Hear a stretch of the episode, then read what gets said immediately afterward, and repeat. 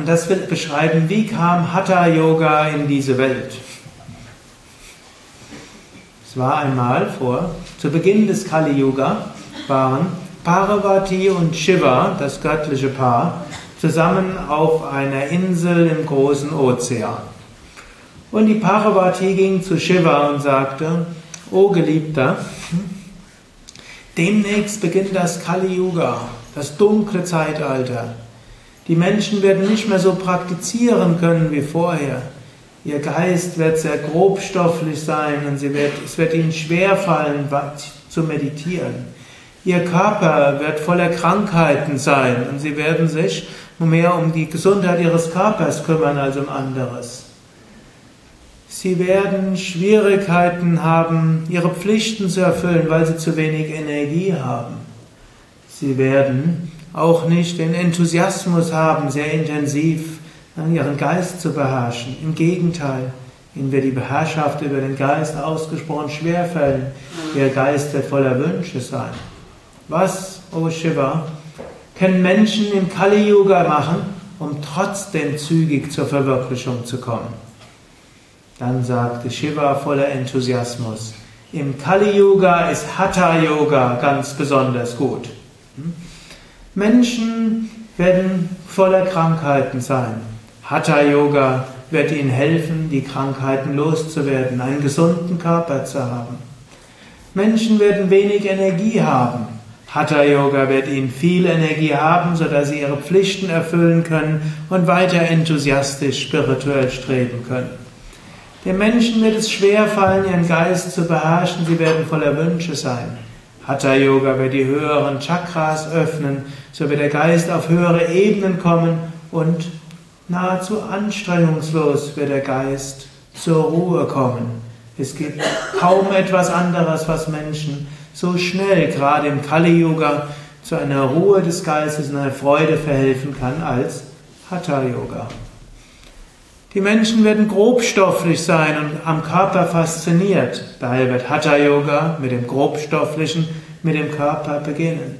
Und über diese Praxis des Hatha-Yoga wird das wird das Prana auf höhere Ebenen kommen, die höheren Chakras werden aktiv, die höheren Wünsche werden doch aktiver und sie kommen zu tiefer Meditation und zur Verwirklichung.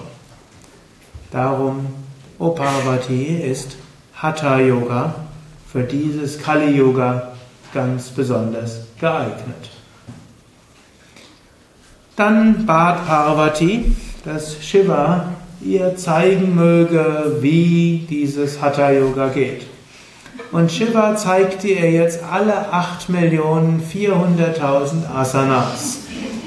Darunter die 12 Hauptgrundstellungen, die 84 Hauptasanas mit den 300 Variationen und den weiteren knapp 8.400.000 Asanas. Er zeigte ihr alle Mudras und alle Bandas und alle hm, Kriyas und Parvati schlief ein. War didaktisch nicht so geschickt gewesen. Als Shiva mit seiner Vorführung abgeschlossen hatte, dort entdeckte er, dass Parvati dabei eingeschlafen war. Es gibt verschiedene Versionen von der Geschichte.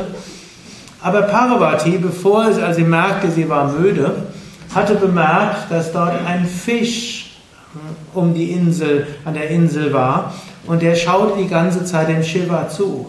Und dieser Fisch war in einem früheren Leben ein großer Meister gewesen. Und er hatte sich in diesem Leben als Fisch inkarniert, sodass er die Vorführung von Shiva mitbekommen konnte, sodass er den Yoga der Menschheit weitergeben konnte. Und so gab Parvati diesem Fisch menschliche Gestalt, nannte ihn Matsyendranath und beauftragte ihn, dass er dieses Hatha Yoga der Menschheit weitergeben würde. Und so gilt Shiva als der erste Guru des Hatha Bharavati in manchen Traditionen als die zweite und Matsyendranath als der erste menschliche Guru. Nach dem ist übrigens auch Matsyendrasana benannt, der Drehsitz.